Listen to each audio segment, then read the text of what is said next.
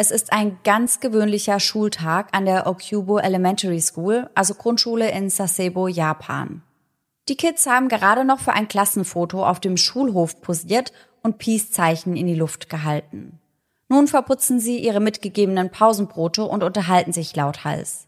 Doch als eine ihrer Mitschülerinnen blutüberströmt in den Türrahmen des Klassenzimmers tritt, wird es plötzlich ganz leise.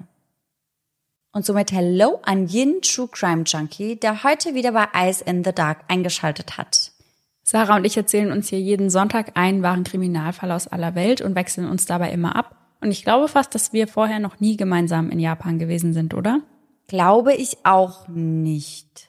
Und ich habe schon sehr viele Fragen im Kopf. Also was passiert denn an einer Schule, dass da ein Mädchen blutüberströmt ins Klassenzimmer läuft? Was sind denn deine ersten Gedanken dazu? Oh, sehr schwierige Frage.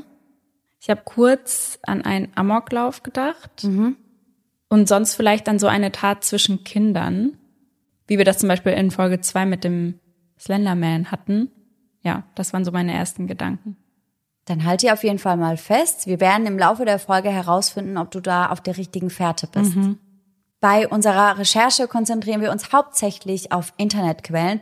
Das heißt, wir lesen eben verschiedene Artikel, schauen uns Prozessvideos an oder Videos von Überwachungskameras und im besten Fall besorgen wir uns ein dazugehöriges Buch. Was bei meiner Recherche natürlich in diesem Fall besonders schwer war, eine Herausforderung, denn die meisten Quellen waren eben auf Japanisch. Ich konnte mir aber relativ viel übersetzen und ich habe auch einige sehr verlässliche englische Quellen gefunden. All die daraus gesammelten Informationen, die packen wir dann für euch in unsere jeweilige Folge.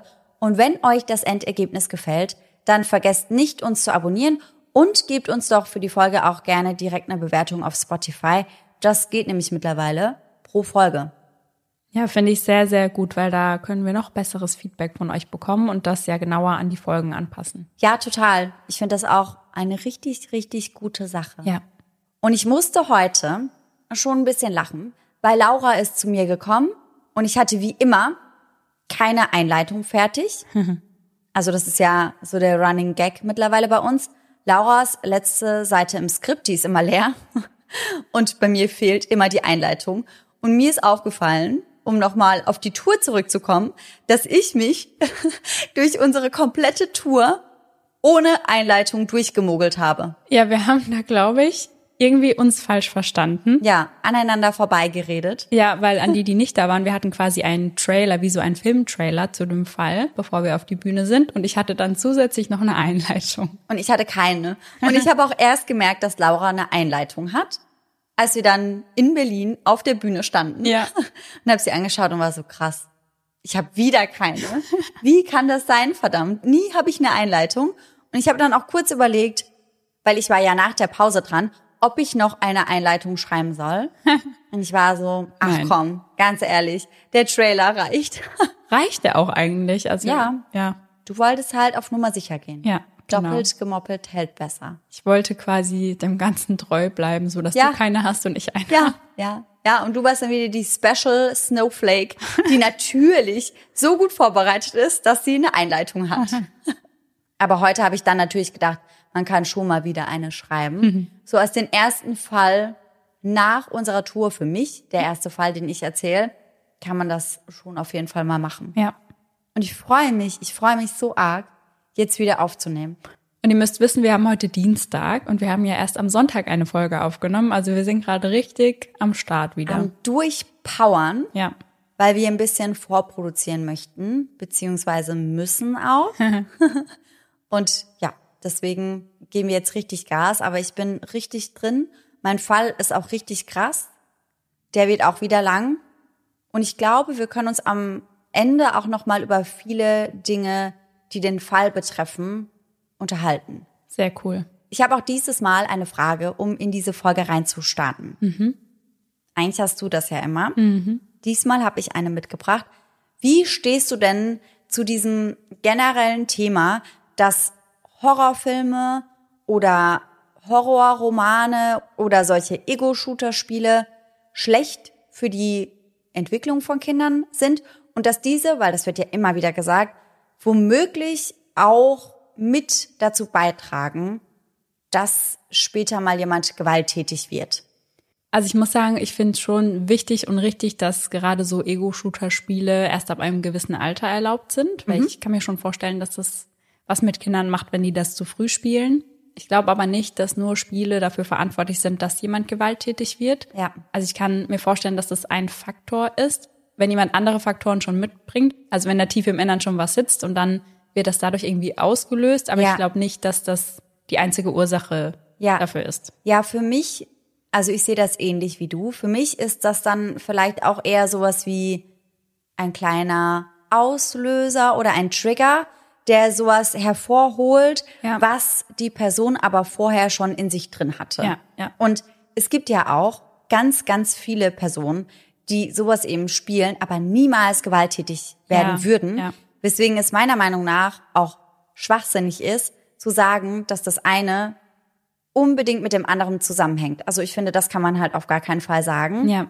Aber ich sehe es auch so, dass es schon wichtig ist, dass man gewisse Dinge vielleicht erst ab einem gewissen Alter schaut oder ja. spielt. Ja. Wann hast du denn deinen ersten Horrorfilm geschaut? Auch viel zu früh, glaube ich. Ich war, glaube ich, so 13, 14. Mhm. Und das war House of Wax, war der erste Film, den Aha, ich gesehen habe. Mit Paris Hilton. Mit Paris Hilton. Und das war eine ganz witzige Story, weil das war zwar der erste Horrorfilm, den ich gesehen habe, aber auch meine Klassenkameradinnen, also zwei meiner engsten Freundinnen damals, die haben ihn vor mir gesehen, weil mhm. ich nicht durfte. Und dann habe ich in der Schule so getan, als hätte ich ihn gesehen. Und dann haben sie mir ganz wilde Stories erzählt von dem, was in dem Film passiert sein soll. Und ich so, ja, ja, genau. Und das ist halt nie in diesem die Film Szene passiert. war so krass. Ja, und, und damit, so, Mm. Ja. Aber dann irgendwann habe ich ihn dann mit den beiden sogar geschaut, ja. Naja, mein erster Horrorfilm war damals Der Weiße Hai, ah. was ich nicht unbedingt als Horrorfilm ja. In dem Sinne bezeichnen würde. Aber den habe ich, glaube ich, damals mit elf geschaut. Mhm. Da habe ich bei meinem Papa übernachtet mit einer Freundin zusammen. Und der hatte ganz viele DVDs. Und da haben wir uns den einmal rausgezogen aus der Sammlung und haben uns den angeschaut. Und danach, glaube ich, noch mal irgendwas noch Schlimmeres geschaut. Ich weiß aber gar nicht mehr, was das war. Mhm. Unser heutiger Fall liegt 18 Jahre zurück. Das hört sich gefühlsmäßig an, als würde er in den 90ern spielen, doch tatsächlich befinden wir uns im Jahr 2005. In der Stadt Reno in Nevada geschieht nämlich etwas Merkwürdiges. Hierbei geht es um ein ganz bestimmtes Kleidungsstück, welches kurz zuvor im Internet viral ging und welches nun in Massen bestellt wird. Dazu muss man sagen, dass dieses etwas geht viral im Jahr 2005 auch noch nicht so ein Ding war, denn soziale Medien wie beispielsweise Instagram gibt es erst seit 2012 und TikTok sogar erst seit 2016. Bei dem Kleidungsstück geht es auch um nichts Besonderes. Es geht um offizielles Merch des City College von Nevada. Das ist also ein gewöhnlicher Pulli von dem wohl jede Universität der Welt eine eigene Version hat. Und dieser hier, das ist ein marineblauer Kapuzenpullover mit der Aufschrift Nevada, welche im Weiß auf der Vorderseite prangt. Die Uni von Nevada ist zudem keine der berühmtesten oder besten Einrichtungen der USA, also nicht gleichzusetzen beispielsweise mit Harvard oder Yales, was den Hype also noch seltsamer erscheinen lässt. Im Jahr 2005 liegt diese Uni auf Platz 150 in den USA Berücksichtigt man die ganze Welt, dann belegt sie Platz 351. Demnach könnt ihr euch vorstellen, wie verwirrt die Mitarbeitenden über diesen Hype sind. Denn die Leute beginnen diese Hoodies wirklich zu Tausenden zu bestellen. Die Läden der Universität werden geradezu leergeräumt und die Website der Uni bricht für eine Weile aufgrund von Überlastung sogar zusammen, weil der Server einfach nicht mehr hinterherkommt. Ja, total krass. Ey. Und wie die Mitarbeitenden der Universität fragst du dich wahrscheinlich gerade auch, was hinter diesem Hype stecken könnte. Ja, schon. Und ich würde dir jetzt gerne sagen, dass da irgendwie ein Social Media Trend hinten dran steckt, wie beispielsweise bei den Glazed Donut Nails von Haley Bieber. Aber das ist nicht der Fall. Die Geschichte, die wirklich dafür gesorgt hat, die ist eine zugleich traurige, schockierende und brutale. Googelt man Nevada Tan, stößt man auf einige ziemlich blutige Memes im Anime-Style. Inspiration für diese Memes sind zwei junge Mädchen, die die Okubo Elementary School, also die Grundschule in Sasebo, Japan, besuchen. Und diese liegt auf der anderen Seite des Ozeans und ist von Reno knappe 20 Flugstunden entfernt.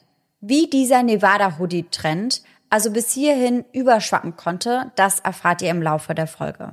Unsere heutige Geschichte beginnt mit einem Mädchen, welches am 21. November 1992 in der Stadt Sasebo auf einer Insel Japans geboren wird. Sie wird in den Medien oftmals als Girl A oder als Nevada Tan bezeichnet.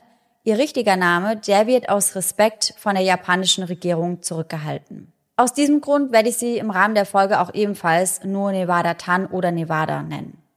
Zu sagen, dass Nevada eine ganz normale, schöne Kindheit hatte, wäre eine Untertreibung.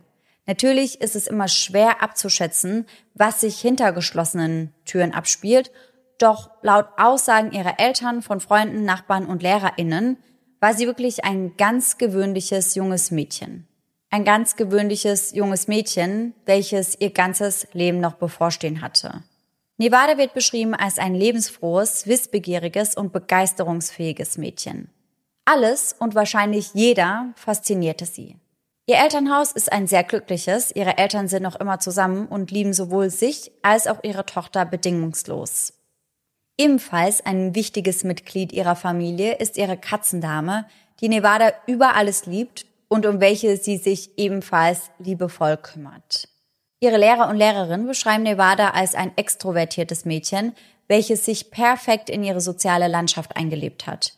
Sie ist also sowohl bei ihnen als auch bei ihren Mitschülern sehr beliebt, findet schnell Anschluss und kommt eigentlich mit jedem gut klar, was in diesem Alter ja nicht selbstverständlich ist. Doch Nevada liebt es, auch deswegen in die Schule zu gehen.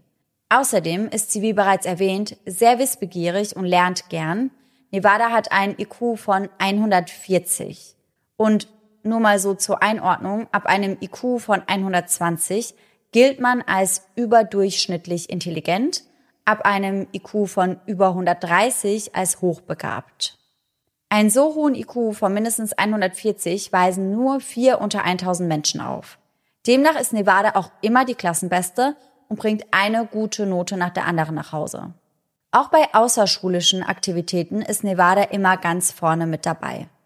Ihre Lehrer sagen, dass sie selbstständig erforscht hat, was ihr Spaß bereitet und wo ihre Talente liegen, bis sie dann irgendwann ihre Liebe zum Zeichnen, ihre Sportlichkeit und später ihre Liebe zum Basketball entdeckt hat. Und da sie darin, wie in fast allem, extrem gut ist, ist sie schon bald im Team der Schulbasketballmannschaft und präsentiert ihre Schule bei lokalen Wettbewerben. Nevada gehört wirklich zu den coolen und beliebten Mädchen ihrer Schule. Sie ist voller Energie und alles schreit nach einer glänzenden Zukunft. Bis dann plötzlich alles einen ganz anderen Lauf nimmt. Denn eine Elfjährige zu sein, ist nicht immer leicht. Gerade dieses Alter bringt schon auch einige Schwierigkeiten mit sich. Ja, ich wäre nicht gern noch mal so alt. Ich auch nicht. Erst recht ist es nicht leicht, wenn man sehr, sehr strenge Eltern hat, die eine sehr hohe Erwartungshaltung haben. Und als ihre brillante Tochter am Ende des Schuljahres plötzlich mit schlechten Noten nach Hause kommt, ist Nevadas Mutter verwirrt, enttäuscht und wahrscheinlich auch sauer zugleich. Die akademischen Leistungen ihrer Tochter sind ihr nämlich extrem wichtig und haben oberste Priorität. Da Nevada selbst diese nicht wirklich begründen kann, geht ihre Mutter davon aus, dass zu viele Ablenkungen der Hauptgrund für die Verschlechterung in der Schule seien. Außerschulische Ablenkungen, um ganz genau zu sein. Denn wie bereits erwähnt, ist sie unter anderem Teil des Basketballteams und auch ansonsten sehr aktiv. Und für ihre Mutter stellt nun jede Freizeitaktivität eine Bedrohung für die akademischen Leistungen ihrer Tochter dar. Basketball, Kunst, Abhängen mit Freunden, all das muss ab jetzt aufhören. Da muss ich direkt an den Fall von Jennifer Pan denken, die ihre Familie getötet Stimmt. hat oder hat töten lassen, besser gesagt. Weil das wurde ja auch somit als Motiv genannt, dass sie quasi nie irgendwie frei war, sondern dass ihre Eltern sie nur unter Druck gesetzt haben, was ihre Leistungen anging. Stimmt, stimmt. An den Fall musste ich auch denken während der Recherche. Und ich muss auch sagen, ich war damals bei dem Fall sehr, sehr schockiert. Ja. Weil ich glaube, dass das letzte war, was die Eltern von ihr wollten, dass sie sich so extrem schlecht fühlt und das Ganze als so aussichtslos empfindet, dass das ihre einzige Lösung war. Ja, ja. Aber zurück zu unserem Fall, denn damit das kleine Mädchen jetzt genug Zeit hat, um ihre Bücher zu studieren und ihre Noten wieder zu verbessern, muss sie fortan zu Hause bleiben. Das heißt, direkt nach der Schule geht es nach Hause und als ein Kind, das sich gerne im Freien aufhält, ist sie nun eben gezwungen, drin zu bleiben und nur noch zu lernen. Ihre Mutter verspricht ihr jedoch, dass diese Einschränkungen wieder reduziert werden würden, sobald sich ihre Noten verbessern. Doch dieser Hausarrest, kann man das ja eigentlich schon fast nennen, bringt zunächst nicht wirklich den gewünschten Erfolg. Denn anfangs lernt Nevada nicht wirklich, sondern reagiert eher aufmüpfig und wehrt sich dagegen, was ich auch sehr gut nachvollziehen kann. Ja, allerdings.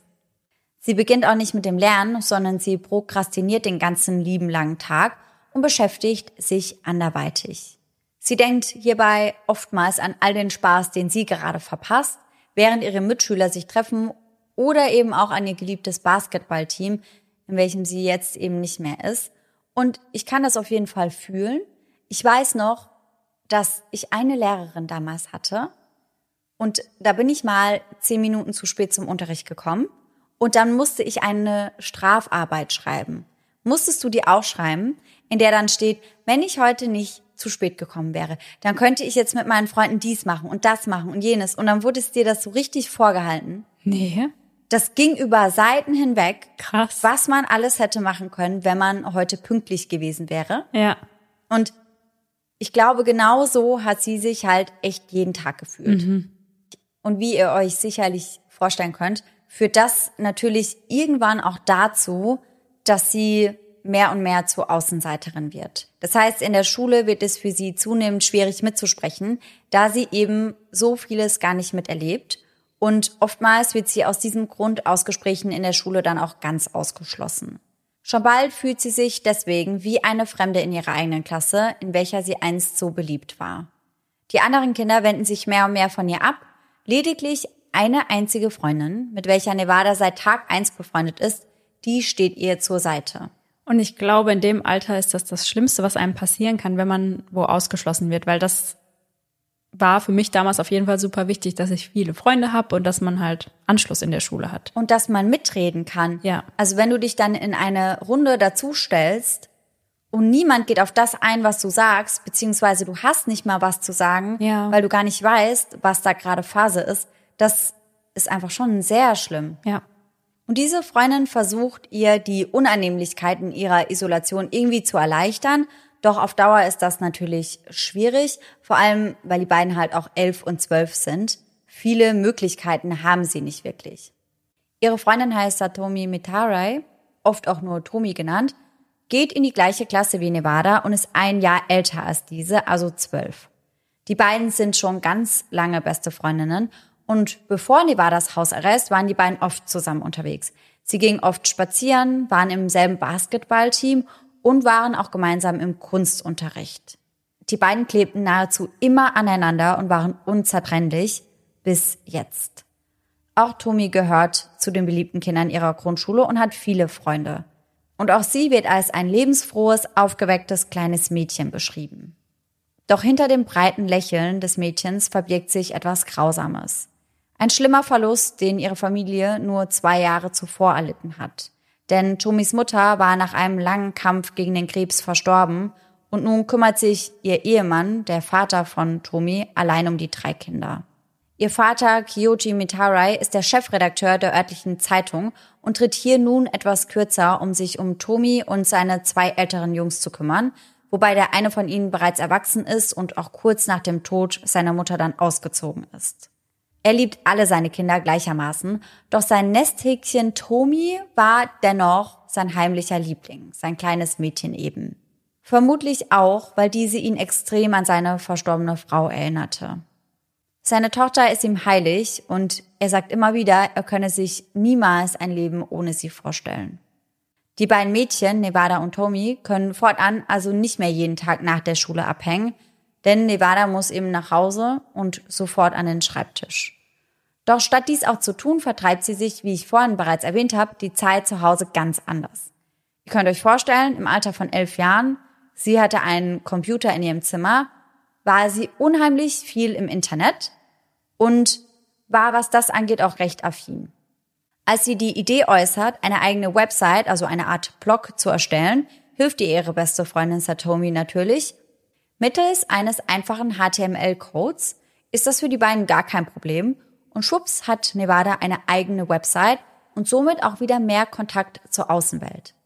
Sie und ihre Freundin arbeiten gemeinsam daran, die Website einzurichten und Ziel soll einfach sein, ihre Interessen und Gedanken mit allen zu teilen, die es eben interessiert. Also eigentlich wirklich wie ein ganz gewöhnlicher Blog. Ihre Freundin Satomi ist ihre erste regelmäßige Besucherin und hinterlässt in jeder Kommentarspalte eine Nachricht, um ihre Freundin zu unterstützen. Doch schon bald würden sich Nevadas Interessen schlagartig ändern. Weg von Basketball und Kunst hin zu anderen Hobbys. Schnell entdeckt Nevada ihre Liebe zu Anime. Dann zu klassischen Horrorfilmen, wie wir sie auch alle kennen. Doch dies entwickelt sich dann recht schnell von unschuldigen Animes und harmloseren Horrorfilmen hin zu morbiden und extremen Filmen. Sie ist vor allem fasziniert von richtigen Gore-Filmen. Das ist eine spezielle Kategorie von Horrorfilmen. Kennst du die? Ich habe es schon mal gehört, aber ich wüsste jetzt nicht, was das bedeutet genau. Ich kannte das gar nicht. Ich habe das aber direkt in Verbindung gebracht mit Splatterfilm. Mhm. Also extrem blutig und extrem brutal. Und so weit weg davon ist das auch gar nicht. Ich habe euch aber mal die offizielle Definition hierzu mitgebracht. Die Bezeichnung Gore kommt aus dem Englischen. Gore bedeutet übrigens geronnenes Blut und durchbohren oder aufspießen. Seit den 1960er Jahren hat sich der Begriff für Filme etabliert, in denen Verletzungen und Verstümmelungen großformatig, farbig und detailliert präsentiert werden. Wow. Im Unterschied zum nahe verwandten Genre des Blätterfilms, bei dem aber der Vorgang des Verletzens im Mittelpunkt steht, widmet Gore sich vorrangig dem Ergebnis körperlicher Gewalt und präsentiert es in einem unüblichen Maß. Also hier geht es dann eher wirklich darum, wie verhält sich die Wunde oder die Verletzung, nachdem sie schon zugefügt wurde. Ah, okay. Ich fand das auch sehr heftig. Mhm. Und ich wusste auch nicht, was da der genaue Unterschied ist. Und das wissen auch viele nicht. Also Gore und Splatter wird oftmals auch synonym verwendet. Ja. Und generell gibt es ja immer wieder Diskussionen darüber, ob Horrorfilme etwas für Jugendliche und oder Kinder sind. Und hier spalten sich die Gemüter, ja. Und wir haben ja beide vorhin auch gesagt, dass wir schon recht früh einen Horrorfilm geschaut haben. Allerdings würde ich sagen, bei dieser speziellen Ausprägung und bei dem Alter, also die Kleine ist gerade einmal elf, sind wir uns wahrscheinlich alle einig, dass das definitiv zu viel ist. Ja, voll. Und vor allem auch nicht in dieser Menge, denn sie binscht wirklich einen Gore-Film nach dem nächsten weg. Den ersten Film aus diesem Genre, den sie sieht, den liebt sie ganz besonders. Der heißt Battle Royale, nur einer kann überleben. Dieser Film spielt in einem dystopischen Japan der Zukunft, in dem jährlich Schulklassen von Mitschülern ausgewählt werden, um sich in einem staatlich arrangierten Todesspiel gegenseitig zu töten. Erinnert mich an Hunger Games. Ja, bisschen. Allerdings sind die Kinder wohl in diesem Film noch ein bisschen jünger. Also das ist wirklich Kinder töten Kinder. Und die werden hierfür dann auf einer verlassenen Insel abgesetzt, bekommen Waffen und wissen, dass eben nur einer von ihnen überleben kann. Aber ja, von der Handlung ist es auf jeden Fall sehr nah dran an mhm. Hunger Games. Nur müssen wir hierbei auf jeden Fall im Hinterkopf behalten, dass das ein Film aus dem Gore-Genre ist. Das heißt auf jeden Fall deutlich brutaler. Mhm. Zusammengefasst ist das also ein Film, in welchem Kinder Kinder töten auf extrem brutale Art und Weise. Viele Menschen gehen im Nachhinein davon aus, dass dieser Nevada in ihrer Situation nicht gut getan hätte. Sie hegte vermutlich tiefe Gefühle des Verlassenseins, weil sie ja nur noch alleine zu Hause saß und vermutlich auch eine gewisse Art Groll gegenüber ihren Mitschülern, da diese ja ohne sie Spaß hatten. Auch wenn es natürlich nicht deren Schuld war und ja auch nicht ihre eigene Schuld. Immer und immer wieder schaut Nevada sich diesen Film an, in dem Mitschüler ihre Mitschüler töten. Man kann also fast schon sagen, dass sie besessen war von diesem Film und auch vom Gore-Genre im Allgemeinen. Sie gestaltet nun also ihre Website um und fokussiert sich eben auf genau dieses Genre. Sie teilt Horror- und Gore-bezogene Artikel, Videos, Animationen und Bilder, einschließlich Fanfiction über ihren Lieblingsfilm Battle Royale. Auch teilt sie sehr seltsame Rezepte mit Namen wie Fluch des lila Schädels oder dämonische Kunst. Und ihre Mitschüler, die finden das ziemlich cool. Das heißt, schon bald ist Satomi nicht mehr die einzige, die Nevadas Beiträge kommentiert, denn sie wird mit dieser Seite wirklich extrem beliebt an ihrer Schule. Und zwar scheinbar zum Leidwesen von Satomi. Die freut sich nämlich gar nicht darüber, sondern empfindet eine starke Eifersucht gegenüber ihrer besten Freundin, die jetzt auf einmal ja so beliebt ist. Also die ganze Zeit war Satomi natürlich viel besser integriert, weil sie ja auch noch raus konnte. Ja. Und sich eben mit den Mitschülern beschäftigen konnte. Und Nevada eben nicht. Und das wendet sich jetzt nun ein bisschen. Ich finde es gerade so krass, weil ich weiß ja von deinem Fall nichts. Und ich frage mich die ganze Zeit, wer hier Täter ist, wer hier Opfer ist. Und Ja. das ändert sich in meinem Kopf die ganze Zeit. Ich bin Ja. sehr, sehr gespannt, was jetzt noch passiert. Die beiden, also Satomi und Nevada, die geraten deswegen dann auch in einen recht schlimmen Streit und schon bald sprechen die beiden dann gar nicht mehr miteinander. Und deswegen findet man Tomi bald auch immer öfter im Kommentarbereich von Nevadas Website, nun allerdings mit Hasskommentaren. Die Beziehung zwischen den beiden verschlechtert sich zusätzlich, als Nevada mitbekommt, dass Satomi sie hinter ihrem Rücken als Buruko bezeichnet hätte und diese Bezeichnung wird wohl als Schimpfwort verwendet, um ein Mädchen zu beschreiben, welches sich absichtlich niedlich verhalten würde, um die Tatsache zu verbergen, dass sie nichts im Kopf hat. Also mehr oder minder ein Pick-me-Girl, würde ich sagen, oder? Ja, die Beschreibung klingt schon ähnlich ein bisschen. Hat mich auch daran erinnert. Und das verletzt Nevada natürlich, weswegen sie ihre ehemalige Freundin auch darauf anspricht und eine Entschuldigung von ihr verlangt. Doch Satomi weigert sich und setzt noch einen oben drauf, denn sie bezeichnet Nevada daraufhin als ein eingebildetes Wesen. Nevada fühlt sich natürlich von Satomi verraten, denn ich habe ja vorhin auch erwähnt, dass Nevada nicht mehr wirklich Freundinnen hatte, nachdem sie eben so oft zu Hause bleiben musste und dass Satomi eben ihre einzige Freundin ist, die ihr geblieben ist. Und mit diesem Streit und mit diesen Auseinandersetzungen verliert sie ja auch ihre einzige Freundin, die Ja. sie noch hat. Und das kann man, glaube ich, auch nachvollziehen, verändert sie auf jeden Fall. Sie ist zunehmend traurig und frustriert und irgendwann entwickelt sie auch eine Ich gegen die Welt Haltung zum Leben. Das heißt, das führt dazu, dass sie sowohl zu Hause als auch in ihrer Klasse sich immer mehr abkapselt und immer feindseliger allen anderen gegenüber wird. Also sowohl ihren Eltern gegenüber als auch ihren Mitschülern oder Lehrern. Manchmal geht sie jetzt sogar auf die Jungs los und zeigt sich ihnen gegenüber aggressiv. Einmal schlägt sie beispielsweise den Kopf eines Jungen gegen eine der Wände. Ihre Mutter ist deswegen natürlich besorgt, auch wenn sie nicht einmal das ganze Ausmaß hiervon mitbekommt. Doch sie befürchtet, dass ihre strengen Regeln mit ein Auslöser für Nevadas Verhalten sein könnten, weswegen sie diese nun wieder lockert. Das heißt, Nevada darf nun auch endlich wieder ins Basketballteam und dort mitspielen. Und das versucht sie auch, doch dieses Mal schmeißt sie von selbst hin, denn für sie hat der Sport irgendwie seinen Reiz verloren und sie möchte nicht mehr Teil des Teams sein.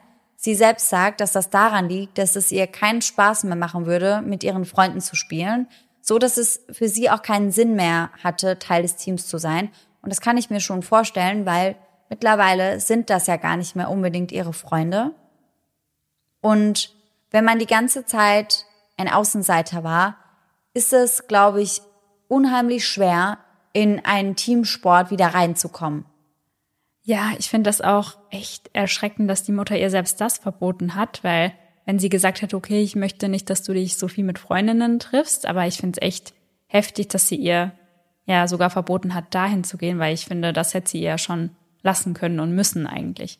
Nevada weigert sich auch wieder an den Kunst- und Handwerkskursen teilzunehmen, die sie früher ja mit ihrer Freundin Satomi besucht hat. Und stattdessen verbringt sie nun ihre Freizeit weiterhin freiwillig überwiegend allein mit dem Konsum von Horrorfilmen und dem Posten auf ihrer Website. Und dann entdeckt sie noch eine weitere Obsession, und zwar eine Fernsehsendung namens Monday Mystery Theater.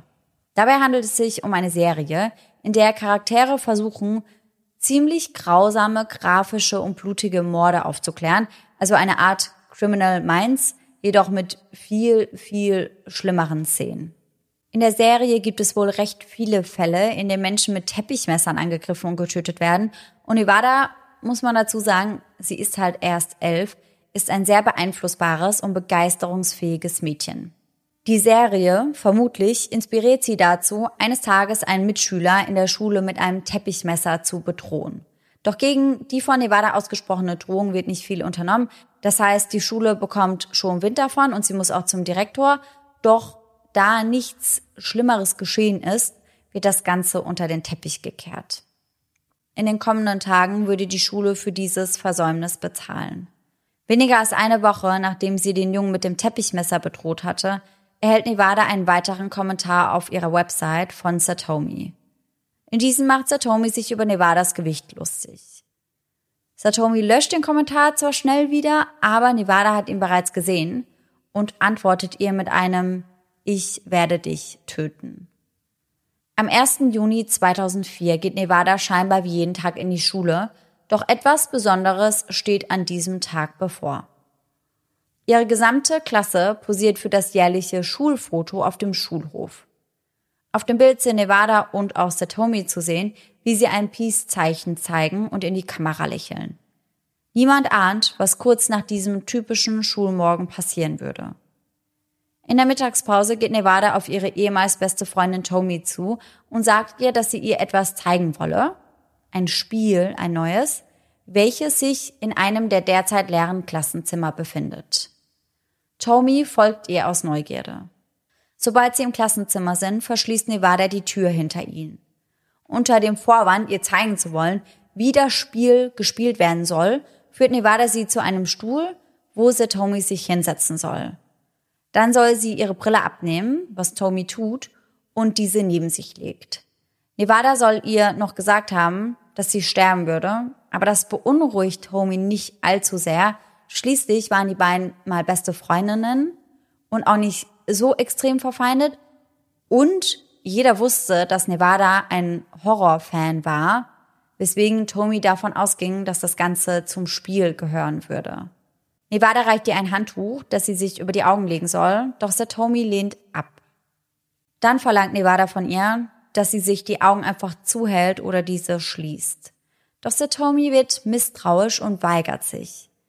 Also sorgt Nevada selbst dafür. Mit einer Hand bedeckt sie Satomis Augen, mit der anderen kramt sie ihr Teppichmesser heraus.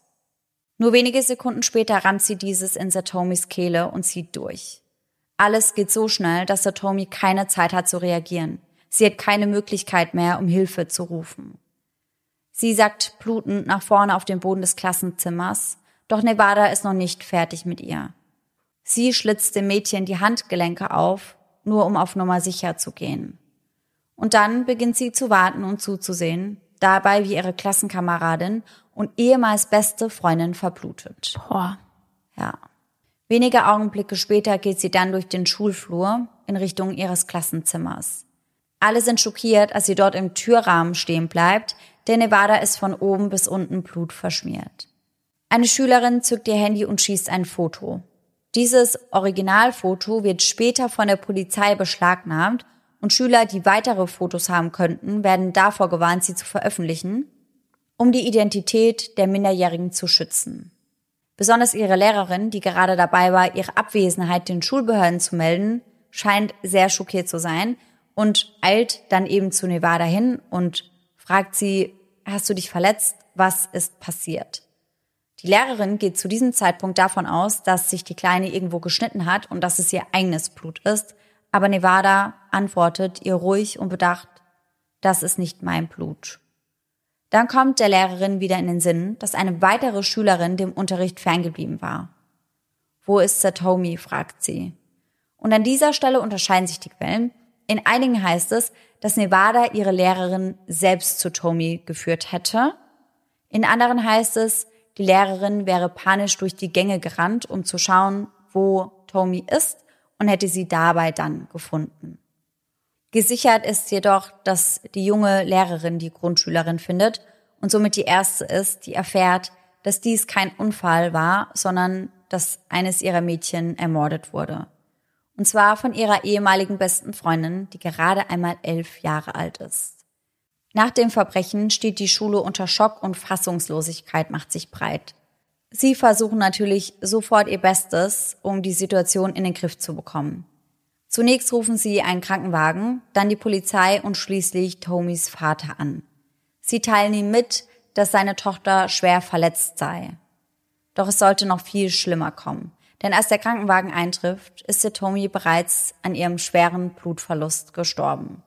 Die Zwölfjährige ist nicht mehr am Leben. Einer der Sanitäter versucht den Puls des Mädchens zu fühlen, kann es aber nicht, weil Satomis Hals so tief eingeschnitten war, dass man fast schon sagen könnte, dass sie nahezu enthauptet wurde. Der Schnitt an ihrem Hals, der ist ganze zehn Zentimeter tief. In der Zwischenzeit erreicht auch Kyoji, also Tomis Vater, die Schule seiner Tochter und hier wird er dann mit der schmerzhaften Wahrheit konfrontiert. Als ich ankam, sagt er, lag Satomi bereits zusammengebrochen da. Ich konnte nicht glauben, was ich sah. Ich kann nicht in Worte fassen, was ich fühle. Ich kann es überhaupt nicht verstehen. Ich habe keine Ahnung. Später erzählt er den Ermittlern, dass seine Tochter ihm gar nichts von irgendwelchen Problemen mit ihren Klassenkameraden erzählt hätte. Als er dann von der Identität der Täterin erfährt, die er natürlich auch kennt, fragt er die Ermittler nach Nevada. Er sagt, Zitat, ich weiß nicht, was zwischen den beiden vorgefallen ist. Sie ist in der gleichen Schulklasse wie meine Tochter. Also ich weiß nicht, wie viel sie davon versteht, aber wenn sich die Dinge beruhigt haben, dann möchte ich, dass sie erklärt, was passiert ist. Nevada wird in der Zwischenzeit verhaftet und mitgenommen, wobei verhaftet vermutlich der falsche Ausdruck ist. Korrekterweise muss man sagen, dass sie nicht verhaftet wurde, da Nevada zu diesem Zeitpunkt ja erst elf Jahre alt ist und das Alter der Strafmündigkeit in Japan bei 14 Jahren liegt.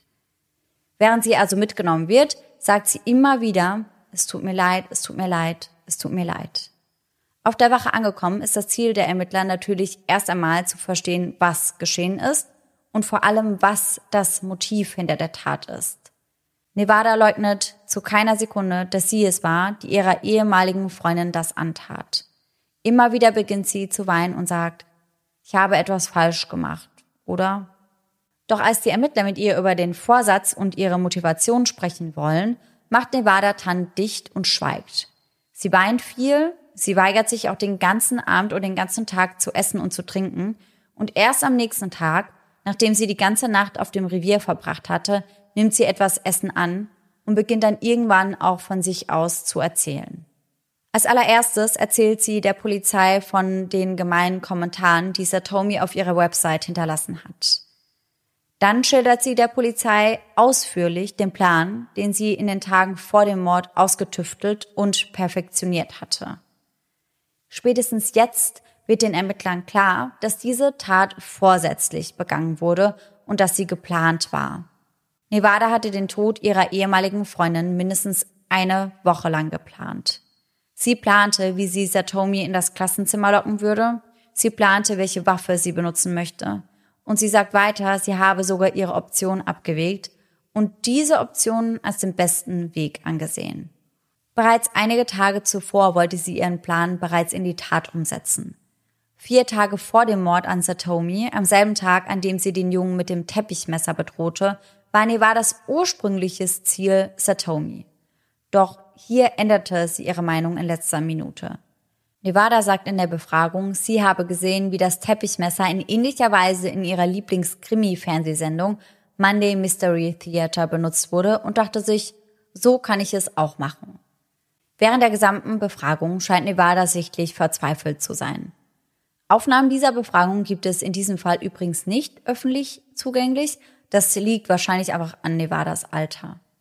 Obwohl die gemeinen Kommentare sie getriggert hätten, gibt Nevada später zu, dass sie nicht weiß, warum sie Satomi getötet hat und fügt hinzu, dass sie, wenn sie mehr darüber nachgedacht hätte, es nicht getan hätte. Auf Nevadas Computer wird jedoch etwas gefunden, was viele aufhorchen lässt. Also abgesehen von den ganzen Gore-Filmen und ihrem Blog. Ihr erstes Lesezeichen führt zu einer Seite, auf welcher eine Art Animation gefunden wird. Und um diese Animation rum hält sich recht hartnäckig eine blutige urbane Legende.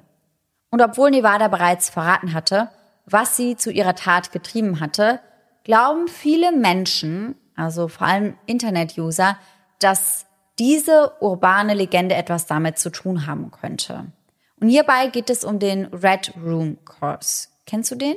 Nein, gar nicht. Also das ist der Fluch des roten Zimmers. Mhm. Und ich kannte das auch gar nicht. Das ist eine japanische Internetlegende über eine rote Pop-up-Anzeige, die den bevorstehenden Tod der Person ankündigt, die sie auf ihrem Computerbildschirm sieht. Also wenn dir da so irgend so ein Pop-up-Fenster üblicherweise Werbung entgegenkommt, ja. das gibt es eben als eine Red Room Anzeige. Und wenn dir das angezeigt wird, dann bist du eben verflucht. Krass, sehr unheimlich.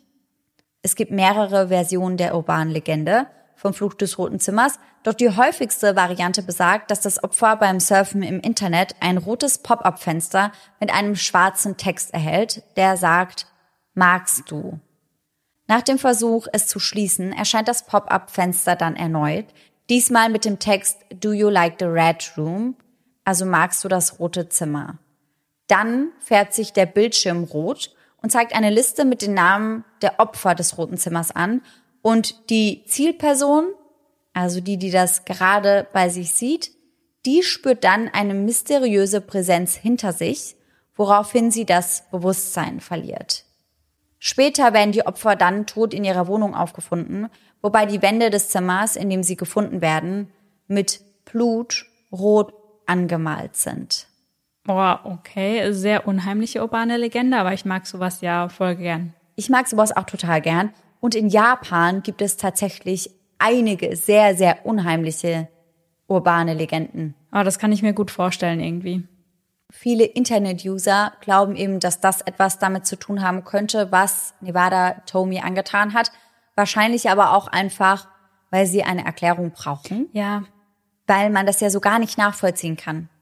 Ja, gerade weil es ja eine Elfjährige ist und man das ja echt nicht nachvollziehen kann. Da, wie du sagst, da braucht man wahrscheinlich wirklich eine Erklärung oder ja. sucht sich irgendeine Erklärung. Ja, weil man so eine brutale Tat einfach nicht mit einer Elfjährigen verknüpfen kann. Absolut nicht. Da viele Informationen zu diesem Fall und zu Mädchen A, wie die Medien Nevada meist genannt haben, unter Verschluss gehalten werden, sieht sich die Öffentlichkeit scheinbar nicht gut abgeholt. Das heißt, sie wenden sich diesem Fall fast schon mit Besessenheit zu und zwar all dem, was sie eben über den Fall wissen. Und überwiegend ist das Nevadas Aussehen. Denn mittlerweile kursieren einige Bilder von Nevada im Internet und die Menschen wissen zwar nicht, wer da genau hintersteckt, aber sie haben eben Bilder von dem kleinen Mädchen. Ah, so langsam habe ich auch eine Idee, warum diese ganzen Pullis gekauft werden. Da kommen wir jetzt zu. Das Mädchen trug nämlich genau diesen Kapuzenpulli der Universität Nevada, als sie das Verbrechen beging. Das heißt, sie war bekleidet mit diesem, der danach dann blutgetränkt war, als sie zurück in das Klassenzimmer kam und als das Bild von der Mitschülerin gemacht wurde, als sie da im Türrahmen stand. Boah, aber wie makaber auch, dass man sich den Pulli dann kaufen möchte. Total, total. Und man sieht sie tatsächlich, das ist nämlich öffentlich zugänglich, das Klassenfoto, das an diesem Tag gemacht wurde. Ah. Und da sieht man eben auch ihr Outfit und da mhm. sieht man auch, dass sie diesen Nevada-Hoodie trägt. Und wie du schon gesagt hast, das Ganze ist natürlich extrem makaber. Allerdings konnte sich die Uni das am Anfang eben gar nicht erklären. Also die wussten gar nicht, woher kommt dieser Hype. Und als sie das dann aber herausfinden, also als sie erfahren, was da dahinter steckt, nehmen sie den Pullover aus Respekt vor dem Opfer auch sofort aus dem Sortiment. Finde ich richtig. Definitiv. Und hierher kommt also nun auch der Name Nevada Tan. Von dem Nevada Hoodie, den sie an dem Tag getragen hat. Und der Zusatz Tan, der kommt aus dem Japanischen. Eigentlich wird es Chan ausgesprochen und ist eine Art Verniedlichungsform also wird verwendet, um etwas süßer oder niedlicher klingen zu lassen, wie beispielsweise, wenn wir aus Maus Mäuschen machen. Ah, okay. Und Tan wird es in diesem Fall ausgesprochen, um es kindlicher klingen zu lassen, denn viele Kinder sagen Tan am Anfang Tan. Und das Ganze soll sich eben etwas kindlicher anhören, da die Tat ja auch von einem Kind begangen wurde. Boah, okay, finde ich krass. Total. Doch das ist noch längst nicht alles. Also du hast ja eben schon gesagt, du findest das eigentlich krass, dass dieser Pulli so extrem oft nachgekauft wird. Und da kommt noch einiges auf uns zu, wenn du das schon krass findest. Denn Nevada Tan wird wirklich extrem gefeiert, kann man fast schon sagen, und von allen Seiten glorifiziert und verewigt. Ich weiß nicht, ob dir die deutsche Rockband Nevada Tan etwas sagt. Nee, noch nie gehört. Ich kannte die damals, weil die relativ präsent auch in der Bravo waren und auf Viva. Ehrlich? Die haben ihren Namen aber ein paar Mal abgeändert. Und ihren ersten großen Live-Auftritt hatte die Band 2007 bei The Dome 41 in der Mannheimer SAP Arena. No way. Da glaube ich, war ich. Ich glaube ich auch. Weil da habe ich Freundinnen verloren danach, das weiß ich noch. Also ich war einmal bei The Dome in der SAP Arena, Ja. vielleicht war das ja dann. Ja. Das. War da auch Tokyo Hotel da? Ja. Dann war ich da auch. Ach, witzig. Und da hat diese Band gespielt. Da hat diese Band gespielt. Aber ursprünglich wurde die Band unter einem anderen Namen bekannt. Die haben sich den Bandnamen Nevada Tan erst später ausgesucht. Und zwar abgeleitet von dem, was ich euch heute erzähle. Boah. Oh, das finde ich geht ja gar nicht. Und das ist noch immer nicht alles, denn es gibt wirklich Dutzende Songs und Playlists, auch auf Spotify, die ebenfalls inspiriert wurden von diesem Fall. Ein Song heißt beispielsweise Box Cutter, also Teppichmesser, ein anderer This isn't my blood. Also das ist nicht mein Blut. Eine Playlist mit dem Namen Nevada Tan, erstellt von Gorgit, hat ein Anzeigebild von einem Mädchen, das ein Handgewehr bei sich trägt. Sie trägt außerdem einen Nevada-Pulli und grinst. Um sie rundherum ist überall Blut und über ihr steht Cute Murder Fantasy. Boah, nee. Nee. Einer der Songs der Playlist heißt I Wanna Be a Suicide Bomber. Oh, nee. Oh, das wird ja wirklich immer schlimmer. Und es gibt auch wirklich, da habe ich ja ganz am Anfang auch schon drüber gesprochen, Dutzende Memes von Nevada Tan. Und auf einem sieht man beispielsweise, wie sie etwas aus einem Blatt Papier ausschneidet mit einem Teppichmesser. Vermutlich Satomi, also ihr Opfer, steht im Hintergrund und schaut dabei zu. Und unter dem Bild steht groß geschrieben, Practice makes perfect, also Übung macht den Meister. Oh mein Gott. Oh, nee, nee. Finde ich alles gerade ganz schlimm. Es ist auch ganz, ganz furchtbar. Und ich habe mich da wirklich so ein bisschen durchgeklickt. Auch viel auf Reddit, aber auch auf Google findet man eben Ja. solche Bilder. Ein anderes Comic zeigt Nevada bei der Tat, also wie sie ihrem Opfer die Klinge an den Hals hält und sagt, Let's make you prettier, shall we? Also, komm, wir machen dich ein bisschen hübscher, oder? Nee. Und auf dem nächsten Bild, also auf die Frage, die Satomi ihr stellt, was sie da tut, antwortet sie, perform plastic surgery on you. Boah, nee. Boah, ich weiß gerade nicht, wie oft ich nee gesagt habe, aber ich bin mit jedem, was du sagst, einfach noch schockierter. Ja. Und dann kommt Halloween. Fünf Monate nach der Tat. Und das beliebteste Kostüm ist Nevada Tan. Also du kannst dir das wirklich vorstellen wie nach dem Drop von Haus des Geldes, wo dann zu Fasching oder eben auch zu Halloween jeder in diesen roten Anzügen unterwegs war. Ja, ja. Genau so war das da eben auch, nur dass eben alle als Nevada Tan verkleidet waren. Also sie hatten dann den Pulli an wahrscheinlich, ne? Kinder und Erwachsene haben den Hoodie getragen, der dann aber blutverschmiert war. Und einige haben dann auch noch ein Teppichmesser aus der Bauchtasche raushängen lassen. Boah, überleg dir auch mal, wie das für die Familie des Opfers sein muss. Total. Und man muss auch sagen, dass das Ganze da halt wirklich überall im Internet war. Ja. Also diese Bilder haben sich echt sehr, sehr schnell verbreitet. Und ich finde das auch wirklich extrem abartig und ich verstehe auch gar nicht, woher dieser Hype kommt. Ja, ich habe mich das auch die ganze Zeit gefragt, weil, also, ich, ich habe dafür einfach keine Worte irgendwie. Aber an dieser Stelle kommen wir jetzt erst einmal zurück zu Nevada selbst. Denn hier stellt sich ja jetzt noch die Frage, was mit ihr passiert. Und hierzu beschäftigen wir uns jetzt mit der strafrechtlichen Verantwortung von Minderjährigen in Japan. Das Strafmündigkeitsalter in Japan lag einst bei 16 Jahren, aber als ein 14-jähriger Schüler einen 10-jährigen Mitschüler ermordete und einen weiteren 11-jährigen enthauptete, wurde das Alter auf 14 Jahre heruntergesetzt. Das heißt aber immer noch, dass Nevada weit darunter liegt mit ihren 11 Jahren. Angesichts des Verbrechens gibt es nun also eine ziemlich heftige Debatte darüber, ob das Alter in diesem Fall auf elf Jahre gesenkt werden sollte. Und das würde dann auch bedeuten, dass Nevadas wahre Identität preisgegeben würde. Doch kurz darauf erübrigt sich das von selbst, denn trotz der Bemühungen, die Identität des Mädchens zu schützen, wird ihr richtiger Name einige Tage nach dem Vorfall aus Versehen bekannt gegeben. Fuji TV zeigt nämlich einige ihrer Zeichnungen im nationalen Fernsehen und hierbei zeigen sie aus Versehen Nevadas richtigen Namen. Denn sie hatte ihre eigenen Zeichnungen natürlich signiert, was der Öffentlichkeit nicht verborgen blieb. Wenn man das dann romanisiert, heißt es Natsumi Tsuchi. Auf diese Weise wurde die Identität des Mädchens preisgegeben. Nevada Tan ist Natsumi Tsuchi.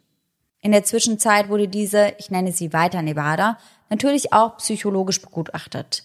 Hier wird, im Widerspruch zu dem, was das Internet verbreitet, eben festgestellt, dass Nevada kein bösartiges, teuflisches Mädchen ist, sondern dass sie ein ganz normales Kind sei, das tiefgreifende Probleme hatte und Opfer einer Reihe unglücklicher Ereignisse geworden war. Schließlich kommt Nevadas Fall dann vor das Familiengericht, obwohl das für eine so junge Täterin eigentlich sehr, sehr ungewöhnlich ist. Doch die Schwere des Verbrechens würde keine andere Maßnahme zulassen. Und die Schwere des Verbrechens, die möchte auch Satomis Vater noch einmal verdeutlichen. Sein Anwalt veröffentlicht einen Brief, den er aus Trauer über den Verlust seiner einzigen Tochter geschrieben hatte.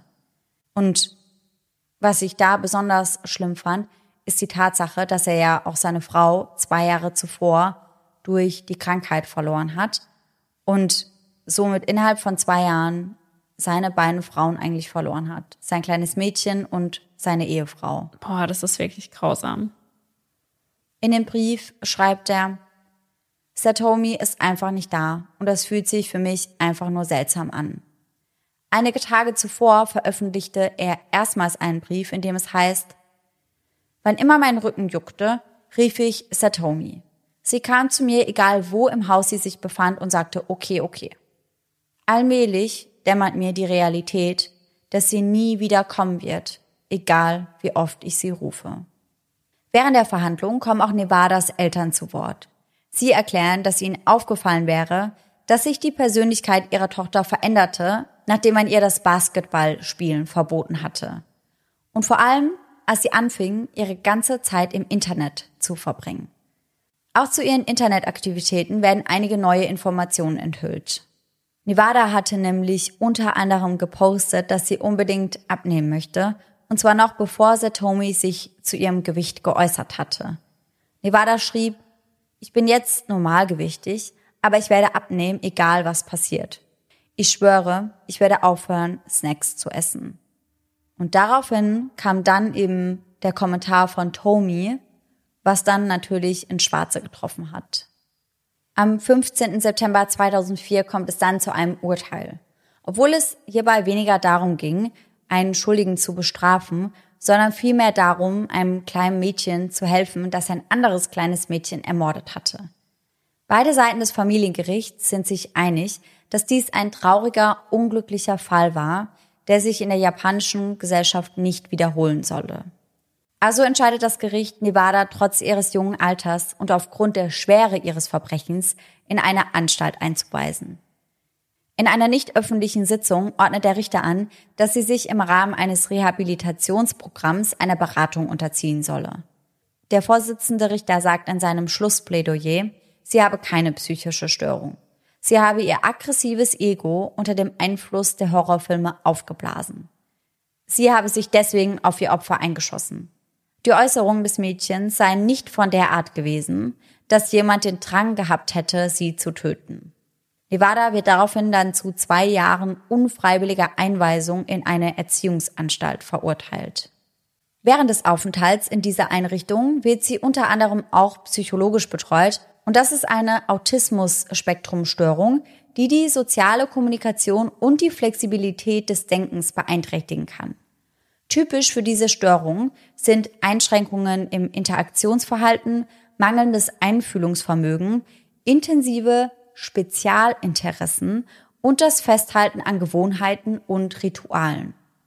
Häufig verarbeiten Betroffene verschiedene Sinnesreize anders, verfügen über sehr intensive und manchmal sehr ungewöhnliche Interessen, was im Fall von Nevada definitiv passt, denn ich würde schon sagen, dass es für eine Elfjährige sehr, sehr ungewöhnlich ist, sich so intensiv mit Gore-Film auseinanderzusetzen. Ja, schon. Oft wird auch eine starke Abneigung gegenüber Veränderungen einzelner Lebensbestandteile oder Umstände festgestellt. Ebenfalls etwas, was Nevada zu dieser Zeit ja auch durchmachen musste. Sie verlor den Teamsport, war nicht mehr im Kunstunterricht und durfte sich ja auch nicht mehr mit Freunden treffen. Das heißt, eigentlich wurde ihr ganzes Leben da einmal komplett auf den Kopf gestellt. Mit dieser Diagnose werden Nevada zwei weitere Jahre in der Anstalt drangehängt und das wird mittlerweile extrem kritisiert, was ich auch verstehen kann, denn das vertieft ein bereits bestehendes gesellschaftliches Stigma, das viele Menschen mit diesem Syndrom eben verbinden. Und man muss dazu sagen, also ich kann das aus eigener Erfahrung natürlich nicht sagen, aber im Rahmen der Recherche habe ich öfter gelesen, dass gerade solche Persönlichkeitsstörungen oder auch Depressionen beispielsweise, also dieses ganze Thema Mental Health, wurde in Japan ein bisschen später angesehen als vielleicht in den USA oder hier. Mhm. Und im Jahr 2005 war das selbst bei uns ja immer noch, wenn jemand etwas in die Richtung gesagt hat, dann wurde die Person schon stark in eine Schublade gesteckt. Ja, voll. Und hier ist es ebenfalls so, dass das halt geschieht. Und man sieht es ja auch daran, dass sie zwei Jahre länger in dieser Anstalt bleiben muss. Ja. Und das finden eben ganz, ganz viele Menschen nicht richtig. Psychologen und Psychiater führen außerdem eine Reihe von Tests durch und stellen darüber hinaus fest, dass Nevada am Hikikomori-Syndrom leidet. Und das ist eine Form des schweren sozialen Rückzugs. Meist zeichnet es sich durch Jugendliche und junge Erwachsene aus, die sich in ihrem Elternhaus zurückziehen und Monate oder Jahre lang weder arbeiten noch zur Schule gehen können. Die Symptome des Hikikomori beginnen schleichend und führen bei Vollausprägung zum vollständigen Rückzug der Person aus der Gesellschaft. Dabei sind wichtige Schritte Verlust der Lebensfreude, Verlust von Freunden, zunehmende Unsicherheit, Scheu und abnehmende Kommunikationsbereitschaft. In einer Fallstudie wurden die Symptome wie folgt angegeben. Fehlendes Vertrauen in Menschen, dissoziative Identität, soziale Phobie, Schlafstörungen, emotionale Taubheit, somatische Beschwerden, Depression und suizidale Gedanken. In der Regel geschieht bei diesem Hikikomori diese Isolation freiwillig. Im Fall von Nevada war das zunächst ja nicht der Fall. Und genau aufgrund dieser Diagnose werden die Eltern von Nevada oftmals extrem kritisiert, weil sie sie eben so abgekapselt haben und weil viele Menschen glauben, dass wenn das nicht geschehen wäre, dass es dann nicht zu der Tat gekommen wäre, ja. Was wir natürlich nicht wissen. Mhm. Und ich glaube auch, dass die Eltern wirklich nur das Beste für Nevada wollten. Ja. Aber dass das nicht das Beste war, ich glaube, das muss man sich eben einfach so eingestehen. Ja, und ich finde auch jetzt mal unabhängig davon, ich gehe davon aus, das war niemals etwas, womit sie hätten rechnen können. Ja. Aber dass man sie für dieses Verhalten kritisieren kann, dass sie sie halt gar nicht mehr rausgelassen haben in dem Alter.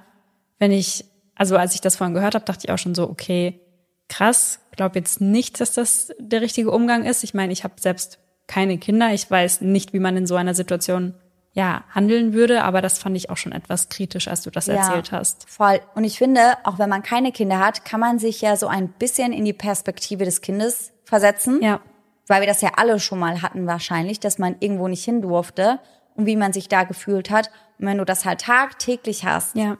dann ist das eben schon eine starke Belastung. Bei mir war das ja damals so, ich hatte diese Internetsperre, wo ich nur eine Stunde am Tag im Internet sein durfte. Und das war ja die Phase, wo jeder in MSN war den ganzen Tag. Und da kam ich mir auch schon ein bisschen ausgeschlossen vor, weil jeder am nächsten Tag auch darüber gesprochen hat, was alles online besprochen wurde.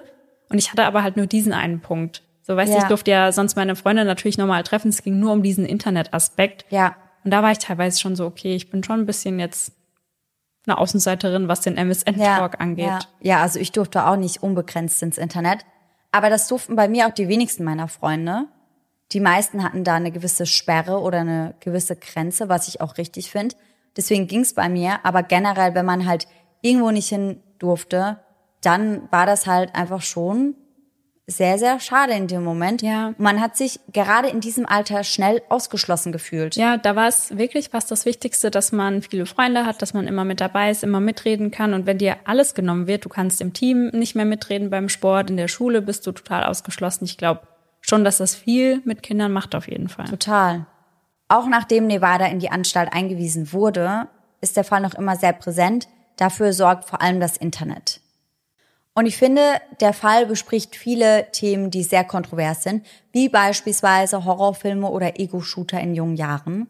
Und dieser Fall, beziehungsweise der Umgang mit diesem Fall, der ist scheinbar in vielerlei Hinsicht schwierig, auch für einige der Minister von Japan. Und bei den Aussagen der zwei Männer, auf die ich jetzt gleich zu sprechen komme, da musste ich echt schlucken, weil das fand ich mehr als daneben. Ein für das Katastrophenmanagement in Tokio zuständiger Minister löst beispielsweise heftige Kritik aus, indem er andeutet, dass der Feminismus für den Mord an Satomi verantwortlich sei. Was? Er erklärt, und ich zitiere, die Unterschiede zwischen Männern und Frauen scheinen zu verschwinden. Das bedeutet daraufhin, dass es mehr durchsetzungsfähige Frauen um sie herum gibt, als es früher der Fall war. Und der damalige Finanzminister, der behauptet zusätzlich, dass das Durchschneiden der Kehle ein sehr männliches Verbrechen sei. Ein anderes Mitglied des Parlaments widerspricht hier jedoch vehement und sagt, Zitat, ich glaube nicht, dass die Frage, ob es sich um einen Mann oder eine Frau handelt, irgendetwas mit den Diskussionen in diesem Fall zu tun hat. Und da muss ich mich dem letzten Herrn auf jeden Fall anschließen. Äh, ja, auf jeden Fall. Satomis Vater und ihr Bruder trauen noch immer um ihre kleine Tomi. Ihr Vater schreibt im Rahmen dessen einen weiteren Brief an seine Kleine, der später mit seinem Einverständnis in der nationalen Zeitung veröffentlicht wird. Er schreibt unter anderem, Warum bist du nicht hier? Das ist es, was ich nicht verstehen kann. Wo bist du denn? Hast du deine Mutter schon gesehen? Wo spielst du jetzt? Später, bei Satomis Gedenkfeier, scheint es aber fast so, als hätte er Nevada vergeben, denn in seiner Rede ermutigt er Kinder dazu, ihr Leben zu genießen und sich gegenseitig wertzuschätzen. Er sagt, Zitat, Bitte vergesst nicht, dass direkt neben euch Menschen sind, die euch am meisten lieben. Bitte vergesst nicht, dass es Menschen gibt, die sehr traurig wären, wenn ihr verschwinden würdet. Auch wenn es nicht durch den Tod ist. Bitte schätzt euer Leben. Die Okubo Grundschule hat den Raum, in dem Nevada Satomi getötet hat, in einen Ort der Ruhe verwandelt, in Gedenken an Satomi. Einigen Artikeln zufolge spricht der Direktor der Schule dort jeden Tag ein Gebet für sie. Ein Jahr nach dem Mord bekommen dann sowohl Satomi als auch Nevada ein Abschlusszeugnis verliehen. Satomis Vater höchstpersönlich nimmt dieses während der Zeremonie im Namen seiner Tochter entgegen. Und Nevada, die bekommt ihr Zeugnis, weil die Behörden ihr bei der Wiedereingliederung in die Gesellschaft helfen wollen. Nachdem Nevada ihre Strafe vollständig verbüßt hat, verzichten die Behörden dann auf eine weitere Unterbringung in einer Anstalt. Das hätten sie nämlich auch nochmal anordnen können. Sie wird jedoch entlassen, allerdings unter Hausarrest gestellt und im Jahr 2013, als sie 20 Jahre alt ist, dann komplett entlassen. Derzeit weiß niemand, wo sie sich aufhält. Gemeinsam mit ihrer Familie sei sie unter einer neuen Identität an einen unbekannten Ort gebracht worden. Und jetzt muss ich an den Anfang der Folge denken, wo du mich ja gefragt hast, was ich denke, was passiert sein könnte oder in welche Richtung es geht. Und eine Vermutung war ja dann richtig, dass es quasi ein Mord zwischen zwei Kindern ist oder unter zwei Kindern ist. Und mich hat das ein bisschen an den Slenderman-Fall erinnert, weil Nevada ja auch so viel im Internet unterwegs war. Und im Slenderman-Fall kamen sie ja auch durch das Internet auf diese ganze Slenderman-Theorie und Geschichte. Ja. Und das zeigt ja wieder, dass Kinder einfach so leicht beeinflussbar sind, weswegen es eben so wichtig ist, dass Horrorfilme und Ego-Shooter-Spiele eben ja erst ab einem gewissen Alter konsumiert werden dürfen. Sehe ich auf jeden Fall auch so. Und ich habe tatsächlich auch Ähnlichkeiten zum Slenderman-Fall gesehen, auch in der Herangehensweise, denn im Slenderman-Fall haben die beiden das Ganze ja auch spielerisch gestartet Ja, ja. und haben gesagt, sie würden Fangen oder Verstecken spielen. Und in diesem Fall war das ja genauso. Ja. Also da hat Nevada Satomi ja auch rüber gelockt, indem sie gesagt hat, sie möchte ihr ein neues Spiel zeigen. Und das finde ich in Kombi noch absurder einfach. Dieses, ich zeig dir ein Spiel, ich bin ein Kind und zwei Sekunden später ramme ich dir dann da ein Teppichmesser in die Kehle. Das hat für mich gar nicht zusammengepasst.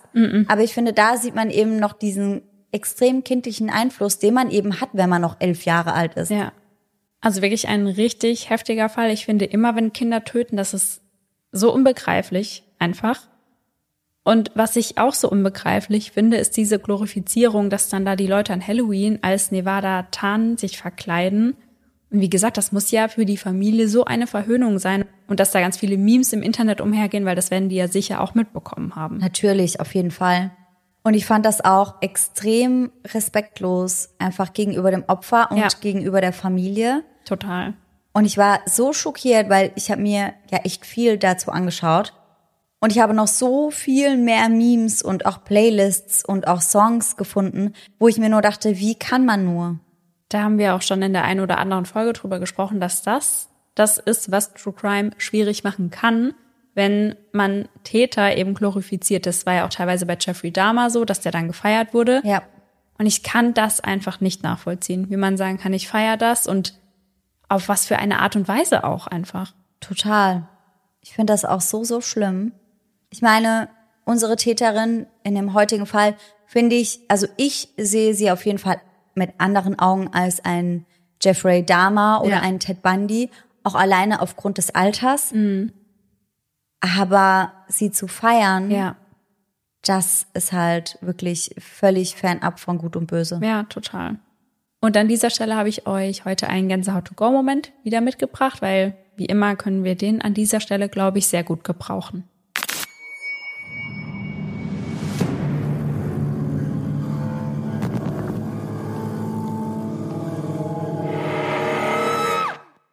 Der heutige Gänsehaut-to-go-Moment stammt von der lieben Laura. Sie schreibt, Hi zusammen, hab auch einen Gänsehaut-to-go-Moment für euch. Die Mutter meiner besten Freundin hatte eine Weile lang immense Rückenschmerzen. Die haben sie bewegungstechnisch richtig eingeschränkt. Das Ganze hat sich über einige Wochen hingezogen, Physiotherapie und Arztbesuche etc. Dann ist sie irgendwann zum Beten mal wieder in den Tempel in der Nähe. Da sagt ihr einer der Mönche, ein Kind klammert auf deinem Rücken. Die Besuche im Tempel haben ihr dann am Ende aber noch geholfen. In dieser Zeit habe ich super oft bei meiner besten Freundin übernachtet und da sind ständig kleine, gruselige Sachen passiert. Ein Beispiel. Die Tür zu ihrem Zimmer ist mit Schwung aufgeschlagen. Aber nicht an die Wand angeschlagen, sondern augenscheinlich genau im 90-Grad-Winkel stehen geblieben. Meine Freundin ist aufgestanden, hat die Tür mit Nachdruck zugemacht. Sie hat kaum wieder im Bett gelegen, da ist die Tür wieder so komisch aufgegangen. Haben dann den Rest der Nacht mit Licht wach im Bett gelegen. PS, sau viel Liebe für Eyes in the Dark. Na, viel Liebe zurück. Ja. Aber sehr, sehr unheimlich auf jeden Fall. Da klammert ein Kind auf deiner Schulter. Ja. Ciao, Leben. Und dann geht da noch die Tür auf, wo man denkt, okay, ist das jetzt das Kind, was sonst am Rücken klammert, gefühlt? Boah. Will man sich nicht Unheimlich. vorstellen. Nee, nee, nee, nee. Vielleicht, vielleicht mal bisschen auf Immobilien Scout unterwegs sein und nach einer neuen Wohnung suchen. Immer der erste Ansatz, umziehen. Immer die erste Frage, wohnt ihr da noch? Ja. Das hatten wir auch bei der Tour oft, bei den ganzen Autogo-Momenten, die dort vorgelesen wurden, weil das haben ja immer die Hörerinnen selbst übernommen. Und da hatten wir auch das eine oder andere Mal, wo wir gefragt haben, wohnt ihr noch in dem Haus oder in der Wohnung? Ja. Und alle haben immer noch dort gewohnt. Ja, Don't do it. Dann auf jeden Fall vielen lieben Dank fürs Zusenden. Dankeschön. Und dann würde ich sagen, sind wir am Ende der heutigen Folge angekommen. Wir hoffen natürlich, dass ihr alle nächsten Sonntag wieder mit dabei seid und bis dahin schöne Träume. Bis dann. Tschüss. Tschüssi.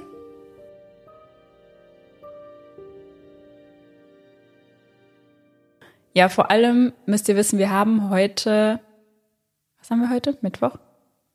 Dienstag. Dienstag, ja. Also, ich finde es schon Oh, richtig. ich bin berührt. Ich bin berührt. Ich bin, ich bin so berührt, Von meiner- dass von wir meinem endlich Einwurf. wieder hier sind. Ich bin so berührt. Liebe ich. Unser heutiger, heutiger, na, waren alle schon ein bisschen frühreifer als ich. Und dann haben die immer gemeint, was ist drei plus drei? Und dann hast du ja gesagt sechs. Und dann habe ich gesagt, mit wem? Hm. Oh mein Gott. Und ich habe es halt nicht gerafft. Ich habe nicht gerafft. Das war erste Klasse oder so, was Sechs ist. Ich habe es nicht gerafft. Und dann bin ich halt mal zu jemandem gegangen Ich glaube, ich wusste das in der ersten Klasse auch nicht. ich, also, Hä? keine Ahnung, vielleicht war es auch zweite, keine Ahnung. Ja. Aber dann bin ich halt mal zu ihm, irgendwem hingegangen, habe gemeint, was ist zwei plus zwei? Und dann hatte ich halt gesagt vier und dann habe ich halt gefragt, mit wem. und ich wurde so geärgert dafür. Ich wurde so geärgert. Ich so, was ist vier, äh, was ist zwei plus zwei? Vier. Mit wem? Hahaha. und die so, hä, was labert die? Oh Gott, aber was ist süß. Ja, da wurde ich vor lang für geärgert. Naja. Tschüssi.